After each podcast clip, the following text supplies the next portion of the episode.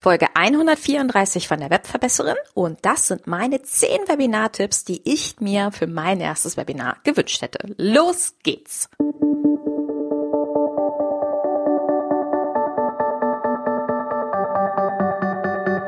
Mit Webinaren erfolgreich. Der Podcast, mit dem du als Trainer, Coach oder Berater online sichtbar wirst. Erfahre hier, wie du dich und deine Expertise durch Webinare gezielt sichtbar machst. Und hier kommt deine Webverbesserin, Mira Giesen.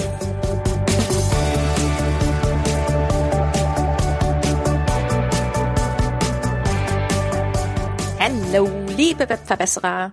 Schön, dass ihr wieder eingeschaltet habt. Diese Folge entsteht tatsächlich an dem Tag, an dem ich sie veröffentliche, weil ich ähm, eine etwas längere und größere Reihe gerade im Hintergrund plane zum Thema automatisierte Webinare. Aber es da für mich Sinn macht, das ein oder andere mir nochmal strukturiert anzugucken. Und deswegen habe ich heute erstmal irgendwie eine Pufferfolge gebraucht und habe mir überlegt, was wäre jetzt ein sinnvoller Content, der schnell und einfach zu konsumieren ist, aber auch gerade gebraucht wird. Und just in diesem Moment ähm, fiel mir ein Beitrag ein, der neulich in meiner Facebook-Gruppe hochgeploppt ist. Und zwar hat da jemand gefragt, hey, ich will demnächst mein erstes Webinar geben. Was sind denn so Starter-Tipps, die ihr euch für euer erstes Webinar gewünscht hättet? Genau, und daraus entstehen heute meine zehn Tipps, die ich für Webinar-Starter mitgeben möchte.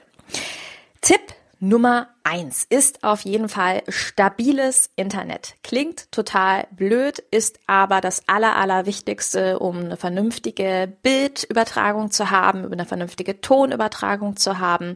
Das gilt im Übrigen auch für die eigenen Teilnehmer.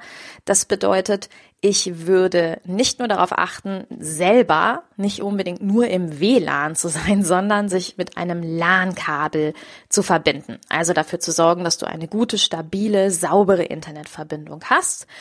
Ähm, insbesondere jetzt in Corona-Zeiten, wo ja die ganze Familie sich meistens ins WLAN so mit einhackt, ist es gar nicht so schlecht, wenn man da vielleicht über ein ganz stabiles LAN-Kabel reingeht. Und ich würde meinen Teilnehmern genau das Gleiche empfehlen. Also das heißt, in der Webinarbeschreibung füge ich zum Beispiel auch ganz gerne hinzu, was kannst du dafür tun, dass das Webinar noch mehr Spaß macht und dass du ideal vorbereitet bist? Und da schreibe ich meinen Teilnehmern, sorg zum Beispiel dafür, dass du dir das Webinar einträgst, also dir selber einen Reminder setzt, dass du früh genug da bist, um gegebenenfalls Softwarekomponenten wie zum Beispiel bei Zoom noch runterzuladen. Und ich schreibe da auch rein, sorge für eine gute und stabile Internetverbindung.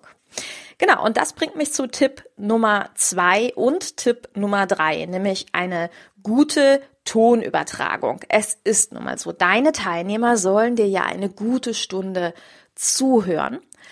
Und da ist es nochmal ganz wichtig, dass das Audio eine gute Audioqualität hat. Es gibt natürlich ähm, Webinaroberflächen, da brauche ich theoretisch gar kein Mikrofon, gar kein Headset. Je nachdem, was du aber geplant hast und wie sehr du auch deinen Teilnehmern eine gute Tonqualität geben möchtest, umso mehr möchte ich dir dann ein gutes Mikrofon empfehlen. Ich persönlich mag es tatsächlich mit einem ganz klassischen Headset zu arbeiten weil wir hier einfach wirklich nochmal eine bessere Trennung haben zwischen dem Audio, was bei dir im Kopfhörer ankommt und etwas weiter entfernt dann die Tonspur von deinem äh, Mund beziehungsweise dem Mikrofon dort übertragen wird. Und das ist besonders wichtig, wenn du Webinare planst, wo vielleicht auch deine Teilnehmer selber was sagen sollen. Ja, also in dem Fall ist es nun mal so, dass mehrere Stimmen sich ja zusammensammeln und dann braucht wirklich jeder ein Headset, damit es keine sogenannte Rückkopplung gibt. Und einfach um eine saubere, vernünftige, gute Audioqualität zu haben, würde ich dir empfehlen, da ein bisschen Geld zu investieren. Das geht los beim Sennheiser PC Headset, was wahnsinnig günstig zu haben ist, für unter 50 Euro. Ich habe es zum Teil auch schon für 20 Euro im Angebot bei Amazon gesehen. Und du kannst natürlich auch ein bisschen tiefer in die Tasche greifen, kannst da etwas mehr investieren. Wie du weißt, bin ich ja sehr viel in Webinarräumen unterwegs und habe mir da irgendwann mal ein USB-Funk-Headset von Logitech gekauft. Das war damals das H500, mittlerweile gibt's schon das H800. Und das ist sehr schön, weil es eben eine sehr stabile, tolle äh, Qualität bietet und du dich auch ein bisschen bewegen kannst. Das mag ich ganz gerne, ohne diese Kabellage. Und so oder so ist es aber einfach eine bessere Audioqualität. Es gehen natürlich auch Mikrofone, die auf dem Tisch stehen. Es sei denn, wie gesagt, deine Teilnehmer sollen selber was sagen, dann entstehen Rückkopplungseffekte, bedeutet, wenn die was sagen, würde das wiederum in deinem Mikrofon ausgespielt werden. Es ist sehr kompliziert, wenn dann jeder immer sein Mikro an- und ausschalten muss. Deswegen optimalerweise ein klassisches Headset. Tipp Nummer drei der so ein bisschen in den Ton oder mit dem Ton eine Verbindung macht, ist natürlich ein gutes Webcam-Bild. Mm, in der Regel ist es so, dass jeder Laptop natürlich eine kleine Kamera da drin hat. Ich muss aber auch sagen, dass die Webcams, die verarbeitet sind in den Laptops, meistens nicht die beste Qualität haben. Auch hier gibt es externe Logitech-Kameras beispielsweise, die du dir anstecken kannst, die zum Teil auf HD-Qualität unglaublich tolle Bilder machen. Sie haben auch den Vorteil, wenn du zum Beispiel in einem Webinar was erklären möchtest, also zum Beispiel Handlettering machst oder vielleicht irgendwas anderes am Schreibtisch darstellen willst, dann kann man diese Kameras auch richtig einklicken in eine Verlängerungsverbindung oder in einen Arm an deinem Schreibtisch dran und dann können deine sehen, was du gerade auf deinem Schreibtisch machst.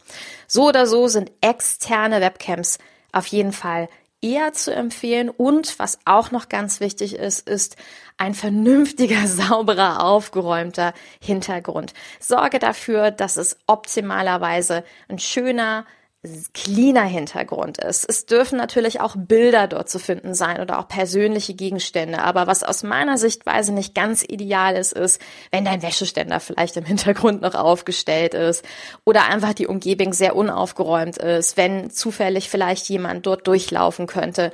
Das sind immer nicht ganz ideale Webinar-Hintergründe. Sorge auch dafür, dass du gut ausgeleuchtet bist. Also eine Softbox oder auch ein großes Ringlicht. Ich persönlich bevorzuge ein Ringlicht, bringen eine gute Beleuchtung in dein Gesicht und sorgen dafür, dass du gut zu sehen bist.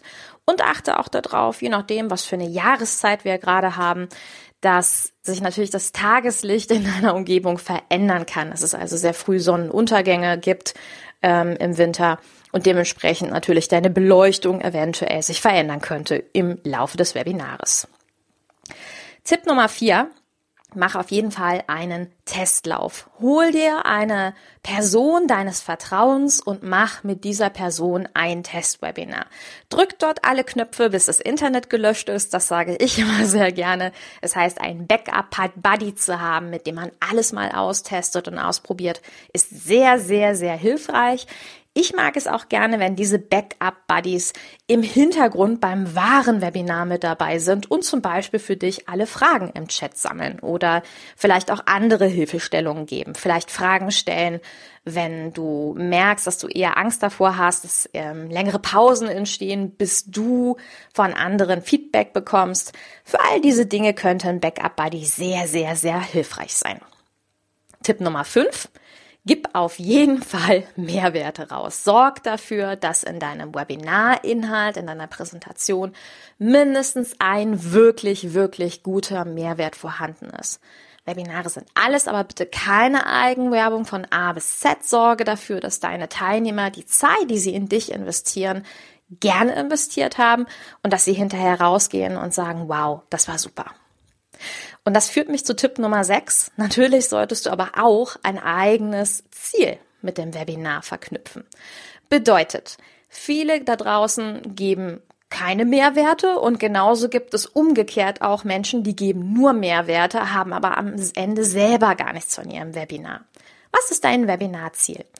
Du könntest am Ende natürlich auf eine Leistung von dir hinweisen. Du kannst natürlich was verkaufen, aber du kannst auch auf eine Community von dir hinweisen, zum Beispiel deine Facebook-Gruppe oder deine Fanpage, dein Instagram-Profil, vielleicht deinen Newsletter. Also sorge dafür, dass du ein eigenes Ziel mit deinem Webinar verknüpfst. Tipp Nummer 7. Ja, PowerPoint ist nach wie vor in Ordnung. Sorge aber dafür, dass es gute PowerPoint-Präsentationen gibt. Was ich dir rate, ist, mal im Netz zu schauen. Es gibt ganz viele tolle Oberflächen, wo man wunderschöne PowerPoint-Vorlagen sich kaufen kann, die ganz toll individualisierbar sind, die wunderschöne Grafiken beinhalten, Preistafeln, Kalkulationen, Grafiken und die einfach viel mehr Spaß machen, sich das anzugucken.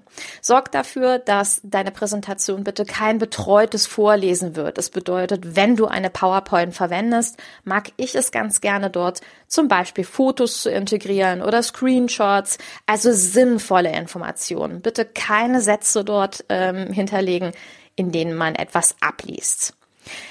Tipp Nummer 8.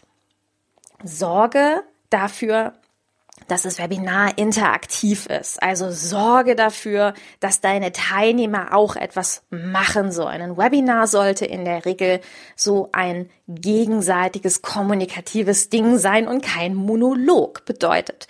Du kannst deine Teilnehmer dazu auffordern, im Chat eine Rückfrage von dir zu beantworten. Du kannst dafür sorgen, dass du in dein Webinar verschiedene Lernmittel integrierst, wie zum Beispiel Videos oder auch Umfragen.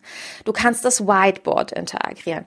Also sorg dafür, dass es ein abwechslungsreicher Vortrag wird und sorge dafür, dass deine Teilnehmer immer mal wieder auch gefragt sind, immer mal wieder selber etwas machen sollen, ähm, aktiviert werden, weil es ansonsten relativ schnell langweilig werden kann und dann die Aufmerksamkeit nach unten geht. Tipp Nummer 9. Stelle Fragen. Aus meiner Sichtweise ist ein Webinar nicht nur dafür da, in irgendeiner Weise Content rauszugeben, sondern auch selber sich Feedback einzuholen. Das heißt, um in ein tiefer, in ein Thema tiefer reinzukommen, um herauszufinden, was deine Zielgruppe wirklich für Probleme diesbezüglich hat, ob deine Vermutungen dabei ganz richtig sind, das kannst du im Webinar super herausfinden. Heißt, stell aktive Fragen, und finde heraus, wo wirklich die Problematik deiner Zielgruppe ist, wie tief die schon drin sind, welche erweiterten Fragen deine Teilnehmer haben. Das ist Gold wert. Und Tipp Nummer 10, vergiss nicht, Freude zu haben. Ich merke immer wieder, dass Webinare am Anfang so ein Ding sind, wo man denkt, oh mein Gott, was, was tue ich mir hier eigentlich gerade an? Da kommen echte Menschen und die interagieren mit mir. Und das kann sehr viel Druck auslösen. Was ich aber auch sagen kann, ist, dass bisher alle, alle, alle meine Kunden am Ende gesagt haben, oh mein Gott, warum habe ich das nicht schon viel, viel früher gemacht? Weil Webinare beleben so sehr.